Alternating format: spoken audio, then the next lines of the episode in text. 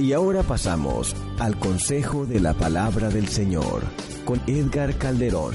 Y dice la gloriosa palabra del Señor, Salmo 126, 6, para honra y gloria de nuestro buen Dios y Salvador. Dice la santa palabra, irá andando y llorando el que lleva la preciosa semilla, mas volverá a venir con regocijo trayendo sus gavillas. Una vez más, irá andando y llorando el que lleva la preciosa semilla, mas volverá a venir con regocijo trayendo sus gavillas. Sea bendito y alabado tu nombre, Padre. A ti te damos, oh Dios, la honra, la gloria, el poder, el imperio, la majestad y el señorío. Muchas gracias, Señor, por todo lo que nos has dado. Gracias por lo que nos darás. Gracias por lo que has hecho, por lo que estás haciendo y por lo que vas a hacer.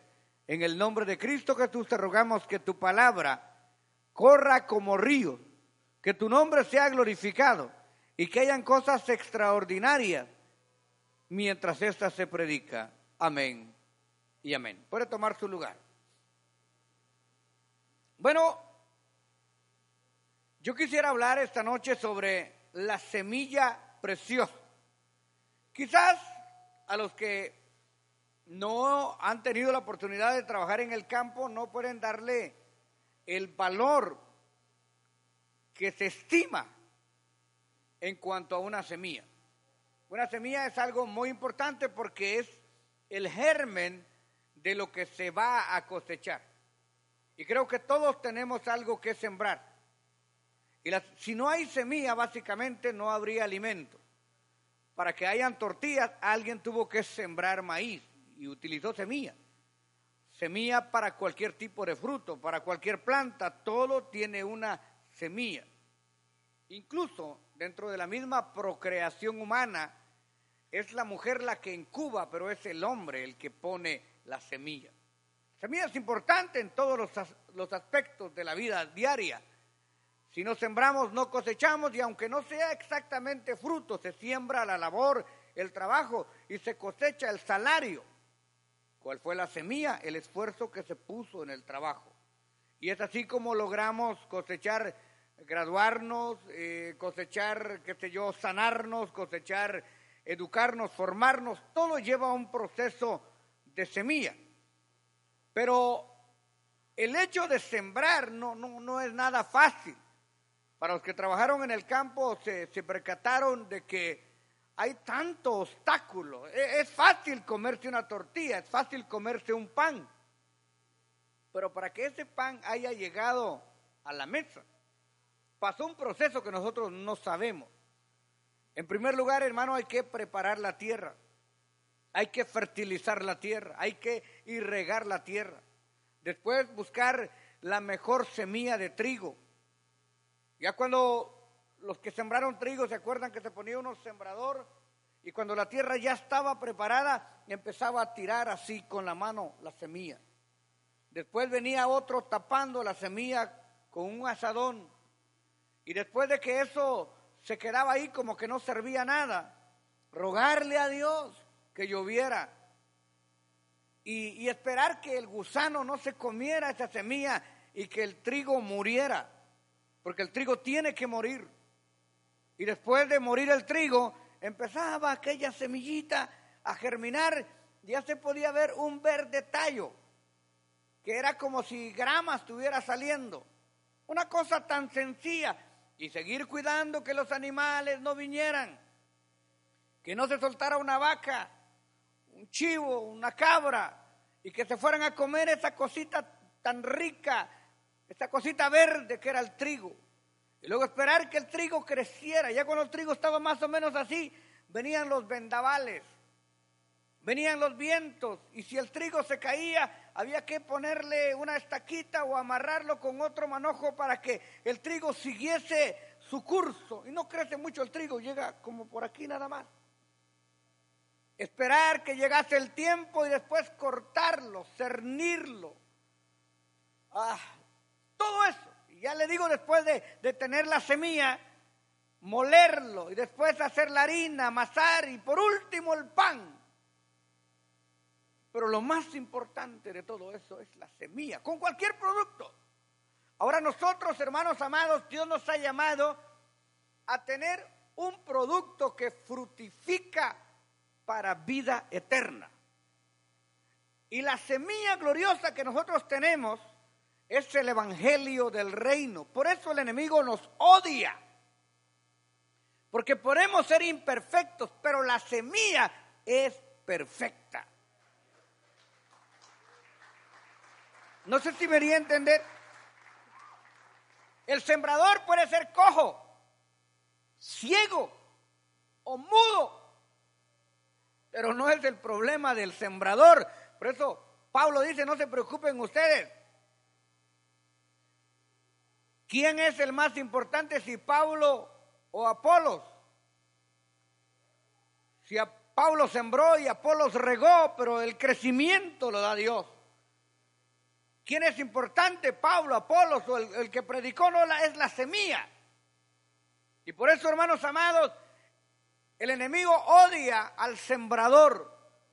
Porque muchos pueden aceptar al Señor, pero pocos son los que Dios escoge como sembrador. Muchas veces nosotros hemos utilizado nuestra boca para muchas otras cosas, pero menos para llevar la sagrada semilla. Y el vaso se santifica a medida que lo que tiene dentro germina un buen producto. Por ejemplo, un vaso, hermanos amados, se puede constituir en algo tan importante para vivir si es que usted le da el uso correspondiente. Yo en la casa tengo un vasito de barro que siempre me gusta tomar ahí por el olor que da el café. Y aunque haya muchos vasos, a mí me gusta tomar en ese. Pues el Señor Jesucristo tiene sus vasos. Y un vaso de barro no es el más caro, ni es el más durable. Se me zafa y hasta ahí llegó. Pero ya tiene 25 años el vasito y ahí está. Nosotros, hermanos, como vasos de barro, tenemos dentro de sí la sustancia de la semilla del Evangelio. Y el enemigo utiliza ese vaso porque él piensa que al destruir el vaso se acaba el Evangelio y no es así. Pero Dios quiere honrar el vaso, por eso hay vasos de honra y vasos de deshonra. Y a medida que Dios va viendo el producto de la semilla, cuidando la semilla, cuida también el semillero, porque honra al que predica la semilla. Y en este proceso dice, irá andando y llorando. ¿Por qué el sembrador del Evangelio, del reino, tendría que ir andando? Caminando, pues. Porque no puede estar sentado. Porque no puede estar acostado espiritualmente hablando. Porque no se puede ir de vacaciones. Es que yo estoy de vacaciones porque me enojé con el pastor o me enojé con la, con la presidenta o, o me enojé con el músico y mejor ah, mejor me senté. No, tiene que ir andando. Porque el que no camina se tuye, se frisa. Si usted no usa las piernas, hermano, un día usted no va a poder ni hacer esto, mire. No va a poder hacer. A la hora que quiera pegar un brinco, no va a poder. Se va a calambrar. Usted tiene que tener un ejercicio. Mire, si usted compra un vehículo y no lo arranca por meses, cuando lo vaya a arrancar, ¿usted cree que va a arrancar? Aunque sea nuevo el carro, no arranca. Una casa deshabitada se echa a perder. Así también aquel sembrador, siervo de Dios, si no sirve, no es siervo. Porque la palabra siervo viene del servicio. Y se siente bonito cuando a uno le dicen el siervo de Dios. Uf, parece que fuera un título, ¿no es cierto? Miren, que pase el siervo de Dios, como que si le estuvieran dando un gran diploma, pero siervo no es la gran cosa, siervo es servidor, empleado. Y hay otras palabras más despectivas, ¿no es cierto? De lo que humildemente nosotros somos al servicio de Dios. Pero si no servimos, no somos siervos. Entonces dice la palabra que irá andando porque para servir hay que moverse. Y ve usted la, la, gracia de los santos hombres de Dios. Fueron personas que caminaron. Pregúntele a Moisés que se aventó todo el desierto y 40 años en el desierto dando vueltas. Los viajes de Pablo, por ejemplo. ¿Hasta dónde muere Pedro? ¿Dónde termina Juan? Fueron personas que andaron, que caminaron, que se esforzaron. Por eso dice la palabra que irá andando. Yo admiro y envidio, no al que habla bonito, y tal vez no tanto al que predica bien, sino al que lleva la semilla, al que, al que cuando veo, bueno, tenía tres, cinco en su grupo y ahora tiene 15, 20, 25. Estos hermanos que no paran, estos hermanos que están orando, ayunando, vigilando. Siempre en cada iglesia hay un grupo de los mismos. Los mismos que ayunan son los que vigilan. Y esos son los que ofrendan. Y esos son los que diezman. Y esos son los que trabajan. ¿Y por quién cree usted que Cristo viene? No viene por todos aquellos que dicen, yo soy un cristiano evangélico, gloria a Dios y aleluya, sino por aquel que él encontrare haciendo así. ¿Haciendo así qué? Haciendo su obra. Así que Dios quiere que nos movamos. Irá andando y llorando.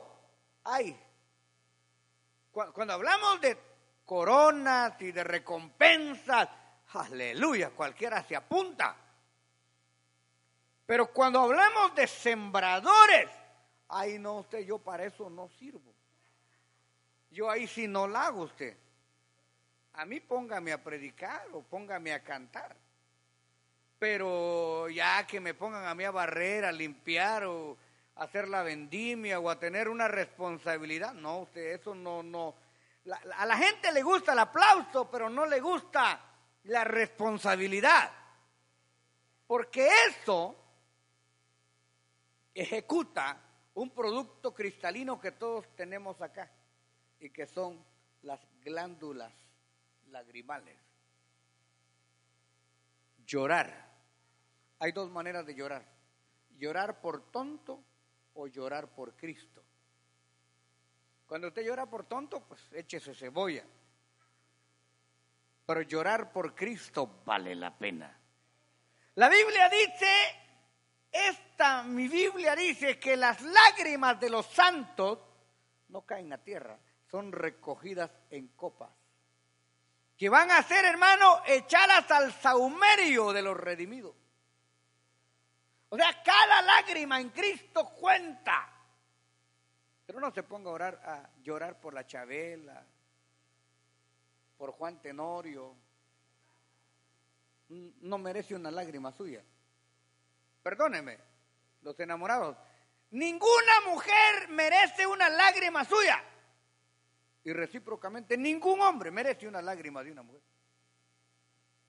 Solamente Cristo merece sus lágrimas. Y cuando usted empieza, hermano, a llorar por Cristo, porque hermano, si a usted nunca le han criticado, no se preocupe, póngase a trabajar y va a ver que le van a criticar. Le van a, vituperar, le van a denigrar, lo van a, van a trapear el piso con usted, hermano. Porque el diablo quiere que usted se eche para atrás. Irán llorando y como le digo, hay dos maneras de sufrir, por tonto y por Cristo. La mayor parte de veces sufrimos por tontos, por meternos en lo que no conviene, por caernos de la gracia. Y merecido no lo tenemos. Pero va a haber momentos en que usted dice, pero ¿por qué me está pasando si en realidad ahora yo estoy buscando a Dios? Pero es que ese sufrimiento que usted va a pasar, ese momento que usted va a pasar, hermano, lo va a pasar, pero no lo va a sentir lo va a sentir, pero no lo va a derrotar.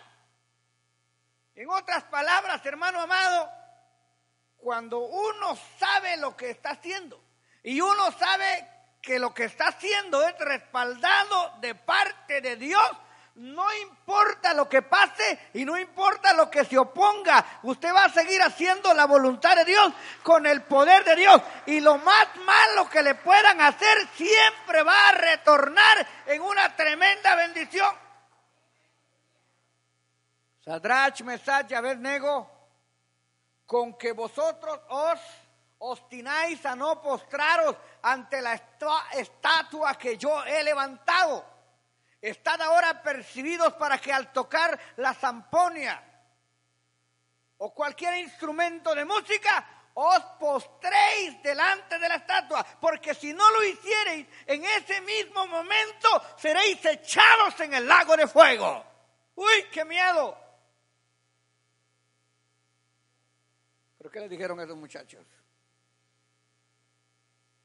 Con todo respeto, quiero que sepas, oh rey, que el Dios a quien nosotros servimos puede librarnos del horno de fuego y de tu mano, oh rey. Nosotros sabemos que puede librarnos. Pero oiga esto, pero si no nos libra, estas no son lágrimas de cobardía, estas son lágrimas de valentía. Los más valientes son los que lloran delante de la presencia de Dios. Pero si no nos libra, no te preocupes, de todas maneras no adoraremos tu estatua. Bendita sea la gloria de Dios, aunque muramos. El enemigo es tremendo, hermano. ¿Sabe que lo que el enemigo hace es buscarle un trabajito bonito de 7 de la noche en adelante? Para que usted ya no se congregue, para que no se responsabilice. Antes, hermano, usted ni trabajo tenía. Ahora que quiere empezar a predicar, hasta dos trabajos le salen. El enemigo no quiere que usted sea un sembrador. El enemigo quiere que usted sea un observador. Que usted esté ahí, pero pero que no se comprometa. Hasta el mismo faraón le ustedes quieren servir al Dios de Israel, vayan pues, llévense sus vacas, llévense lo que quieran, pero dejen sus niños, dejen sus familias, no se vayan tan lejos. Sacrifican y regresen. Acuérdense que ustedes son mis esclavos. No, Señor, le dijo Moisés, nosotros vamos a ir a sacrificar, pero no vamos a dejar nada. Vamos a llevar todo. El enemigo no le molesta que usted cante un corito ahí de vez en cuando. No le molesta para nada. Que usted venga a la iglesia de vez en cuando, eso no le molesta. El problema con el enemigo es cuando usted coge un privilegio. Cuando usted dice, hoy sí me voy a firmar. Porque aunque usted no tenga ganas de venir, usted sabe que tiene algo que venir a hacer. Y entonces dice, no, en el nombre de Jesús voy a ir. Y ese compromiso, hermano, empieza a incomodar al enemigo. Si usted quiere tener contento al diablo y hasta ser su amigo, no haga nada. Porque aunque esté dentro de la iglesia, hay perdidos afuera y hay perdidos adentro. Pero cuando usted se compromete con Dios, entonces va a tener contento a Cristo, pero va a tener bien bravo al diablo. Pero sus lágrimas, hermano, bendita sea la gloria del Señor, van a cambiar la sazón. Antes lloraba usted porque sus hijos estaban en la cárcel. Lloraba porque le decían que tenía cáncer. Lloraba porque le decían que el marido andaba con otra. Lloraba porque le decían que su esposa andaba con otro. Ahora no. Ahora las lágrimas van a ser, Señor, salva las almas. Señor, alcanza mi familia. Señor Padre, en el nombre de Jesús. Yo te ruego que hagas milagros y maravillas. Oh, gloria a Dios. Yo he visto en este altar gente llorando, aleluya, no de pena, no de miedo, llorando delante de la presencia de Dios, engendrando las almas en el Espíritu. El apóstol Pablo llorando por los Gálatas les dijo, oh Gálatas insensatos, que comenzaron en el Espíritu y están terminando en la carne. Os vuelvo otra vez a engendraros, a sentir dolores de parto por ustedes. ¿Qué cree usted que siente un pastor cuando ve que se le está perdiendo la iglesia? ¿Usted cree que un hombre de Dios se va a poner contento? ¡Ay, que se las cargue el diablo, que se van al infierno! No. Uno que dice, Señor Dios mío, ten misericordia, Padre. Ayúdalo, Señor. Mira, Padre fulano de tal, no entiende, Señor. Mira qué cabeza, Padre, por favor. Quítale ese coco, ponle cerebro, Padre. Quítale su corazón de piedra, ponle un corazón de carne. Bótale la venda, porque le doy una cosa, hermano, para la humanidad. Nosotros somos, por la misma naturaleza humana, a lo malo le llamamos bueno y a lo bueno le llamamos malo. Vea usted las iglesias de sana doctrina, vea cuántos son cientos de miles, ¿no? No, poquitos. Y vea las iglesias de falsa doctrina, no, hermano, está fila para entrar. Por eso hay lágrimas en el ministerio. Pero no es toda la vida, hermano. La palabra dice que habrá un momento en que Dios cambiará nuestro lamento en baile. Bendita sea la gloria del Señor. Nuestra tristeza en alegría. Bendito sea su santo y glorioso nombre. Irán andando y llorando los que llevan la preciosa semilla. Pero oiga bien, oiga bien esto. Mas volverán a venir con regocijo trayendo pase un poco el tiempo, cuando pasen algunos años, y es que los años pasan, hermano, volátiles como el viento, así como que usted quiere agarrar un puño de agua, agarrarlo así, aprieta la mano y ya todo el agua se salió. Cuando usted venga a sentir que hay un año, dos años, tres años, cinco años, quince, veinte años, cuando venga a sentir el jovencito se está poniendo viejo. O sea, hermano, cuando pase un poquito de tiempo y usted vea para atrás, se va a percatar, hermano, de todo el discipulado que usted dejó, de todas aquellas personas que fueron afectadas positivamente, de todos los que usted alcanzó con el mensaje de la palabra, con la semilla del reino de Dios. Y usted va a decir, gloria a Dios. Cuando empiece a ver, hermano, que usted se casó y se casó bien con una sierva de Cristo, no con un estorbo para Cristo. Cuando usted venga a sentir que sus hijos son siervos de Dios y empiece a cosechar lo que usted ha sembrado. Porque el que siembra cosecha, hermano. Usted va a ver el fruto de su esfuerzo. Y usted va a decir, gloria a Dios, qué bueno. Vale la pena servir a Dios.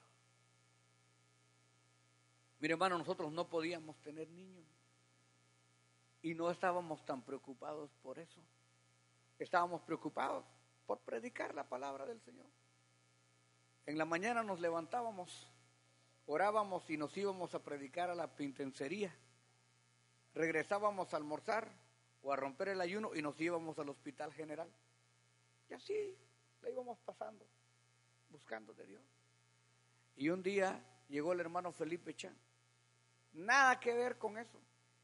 Él llegó a venderme un equipo de sonido hicimos el negocio y ya para irse dijo, ¿tienen ustedes alguna petición que han presentado delante de Dios? Y dijimos nosotros sí, no podemos tener hijos. A ver, dijo, íncanse. Hermano, 27 años tiene el regalo de Dios. No vamos a estar agradecidos con Dios por eso. Y si me pongo a hablarle de bendiciones, oh gloria a Dios, bendito sea el santo, alabe, alabe, alabe, dele gloria, dele gloria a Dios. Alabado sea tu nombre, bendito sea tu nombre, glorificado sea tu nombre. Que han habido luchas, han habido luchas. Que han habido, hermanos, lágrimas, han habido lágrimas. El siervo que no haya llorado en el Evangelio no es siervo. Ha habido desafíos, pero volverán a venir con regocijo, trayendo sus heridas. Cuando uno mira la obra de Dios, cuando uno mira que el hermanito aquel se sanó de cáncer, la hermanita aquella se sanó de sida, aquel hogar se restauró, aquella persona cambió, el otro se compuso y uno dice, vale la pena servir a Dios. Ese es nuestro salario, ver la mano de Dios actuando. Alabada sea la gloria de Dios, a diestra y a siniestra sea bendito el nombre de Cristo Jesús. Voy a invitarles que vengan conmigo a Isaías 52, 7. Cuando llegamos a tener este compromiso con Dios, hermanos amados, venimos a sentir realmente lo que es la eficacia, el regocijo de buscar a Dios. Mire cómo Dios habla de los predicadores, de los siervos y siervas que toman el liderazgo, porque liderar, liderar no es mandar. Liderar es abrir paso, es abrir camino, es ponerse adelante, es jalar, es empujar, es perseverar en el bien hacer para salvar nuestras vidas y también para salvar la de otros. Dice la palabra, cuán hermosos son sobre los montes, otra vez de ir andando y predicando. Los pies del que trae las nuevas, del que anuncia la paz, del que trae nuevas del bien, del que publica salvación, del que dice a tu Dios reina. ¿Qué dice? cuán hermosos son sobre los montes. No dice cuán hermosos son sobre el piso aquellos que traen Nike, Adidas o zapatos de marca o cosas de adornos en los dedos de los pies y, y todo eso que se pone uno, sino cuán hermosos son los pies de los que anuncian el Evangelio de la paz. Esos pies son hermosos. Y aunque sean descalzos, aunque sean con bota de hule colibrí, para Dios esos pies. Porque Dios odia los pies presurosos al mal. Esos pies que solo sirven para jugar pelota, para patear a otro. Pero ¿qué es lo que dice aquí? Cuán hermosos son sobre los montes los pies del que trae alegres nuevas, del que anuncia la paz, del que trae nuevas del bien, del que publica salvación. ¿Sabe usted qué quiere decir evangelio? Evangelio es buenas nuevas de salvación. Buenas noticias. Habrá una mejor noticia que decirle a la gente que sus pecados le son perdonados, que Dios puede sanar sus enfermedades almáticas y físicas. Habrá otra mejor noticia, decirles que muy pronto todo este mundo corrupto, obsceno, se acabará y que viene un nuevo reino de salvación donde imperará la justicia de Dios. ¿Habrá una mejor noticia que esa? No hay. Si usted dice, vamos a ver las noticias, realmente esas no son noticias. Estas son cosas programadas para mantener el ranking de la gente. Pero en realidad la buena noticia es de que Jesucristo murió y resucitó al tercer día, que está, sentado, que está sentado a la diestra del Padre intercediendo por nuestros pecados y que pronto viene, que Cristo viene y su galardón con él para recompensar a cada uno según haya trabajado en su obra. Primera de Corintios capítulo 9, verso 16 dice, hablando el apóstol Pablo, pues si no anuncio el Evangelio, no tengo de qué gloriarme. O si yo no predico, si no me someto, si no busco involucrarme dentro de la obra, estoy perdiendo mi tiempo, no tengo de qué gloriarme, porque impuesta me es necesidad. Y ay de mí si no anunciaré el Evangelio. ¡Ay de mí! Si solo viniera a ver cómo que hago, pero no hago. ¡Ay de mí! Si no anuncio el Evangelio, no tengo por qué gloriarme, porque impuesta necesidad. Y ay de mí si no anunciaré el Evangelio. Pero si lo hacemos de buena gana, Vamos a ir al Evangelio según San Juan capítulo 12 y verso 26. Este es el salario. Nadie trabaja de gratis. En ningún rubro. Ni en lo espiritual tampoco. Vea lo que dice Juan 12, 26. Si alguno me sirve, dice Cristo, sígame. Ponga su prioridad en mí. Y donde yo estuviere, aleluya, ahí también estará mi servidor. ¿Dónde? Donde yo estuviere. Ahí también estará mi servidor. Si alguno me sirviere, mi Padre le honrará. Se lo pongo de otra manera. Y si no sirviere, pues usted ya sabe, ¿no? Si alguno me sirve, sígame. Obedezca a mi amado. Cuando yo le llame, cuando yo ponga en su ser el querer como el hacer, hágalo. Incorpórese. Si alguno me sirve, sígame. Y donde yo estuviere, ahí también estará mi servidor. ¿Dónde cree usted que va a estar Cristo? En moradas eternas reinando para siempre y sus escogidos con él. Ahí también estará mi servidor. Y si alguno me sirviere, mi Padre le honrará. No hay mejor salario en esta vida que tener la honra del Padre, la salvación, la vida eterna y la recompensa en la tierra. Líderes, sembradores, vamos a esparcir la semilla. Vamos a llorar un poquito. Pero lo que vamos a llorar no se puede comparar con la gloria venidera que en nosotros ha de manifestarse. Alguien puede ponerse de pie y decir, heme aquí, envíame a mí. Voy a negarme a mí mismo. Voy a quitar mi forma de ser y de pensar. Me voy a doblegar a lo que tú quieres. Te voy a poner a ti en el lugar preponderante porque tú vas a hacer de mí algo muy importante donde quiera que esté, ahí estaré mi servidor. Y el que me honrare, mi Padre le honrará. Bendita sea la gloria del Señor. Si alguno me sirviere, mi Padre me honrará. Eterno Padre Celestial, en el nombre de Jesús de Nazaret, venimos a pedirte, Padre, que nos ayudes. Hay una gran necesidad, Señor, las almas se pierden constantemente y nosotros muchas veces nos hemos olvidado de esa necesidad y nos hemos concentrado en otras cosas que realmente no valen la pena.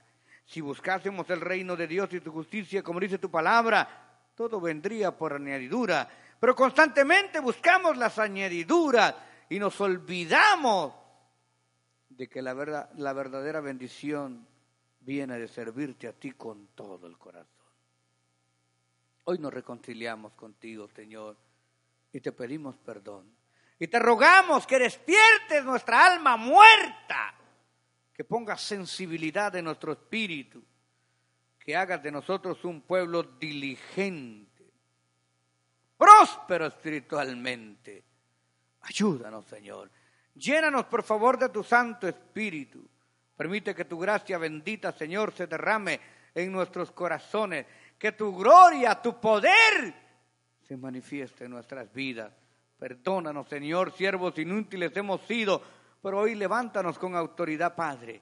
Y en el nombre de Jesús yo revisto a los líderes de esta congregación y te clamo por el liderazgo de la iglesia en todo el mundo, Padre. Alcanza las almas, Padre. Llena las bodas, Dios mío, de tu presencia. En el nombre de Cristo Jesús. Ayúdanos, Padre, a arreglar nuestra vida delante de ti, a llenarnos de ti cada día, Señor, y a ser siervos útiles para la honra y gloria de tu nombre. Te adoramos, Señor, te bendecimos. Dios mío, si vamos a llorar, que sea contigo. Si vamos a sufrir, que sea por ti. Y si vamos a reinar, que sea contigo. Muchas gracias, Padre, Hijo y Espíritu Santo, en el nombre precioso de Cristo Jesús. Amén. Gracias por su sintonía y esté pendiente porque en cualquier momento podría estar con usted Edgar Calderón en Palabra Ungida. Tenemos servicios todos los días a las 7 de la noche. Los viernes, vigilia y clamor bajo la unción de Dios. Los sábados y domingos, tremendas campañas evangelísticas. Y los lunes, gloriosos conciertos de alabanza con los más reconocidos intérpretes de la música cristiana. Llámenos ahora mismo 213-840-7500. 213-840-7500 7500. Estamos esperando por usted. 213-840-7500. 213-840-7500. Palabra ungida. Tu vida cambiará.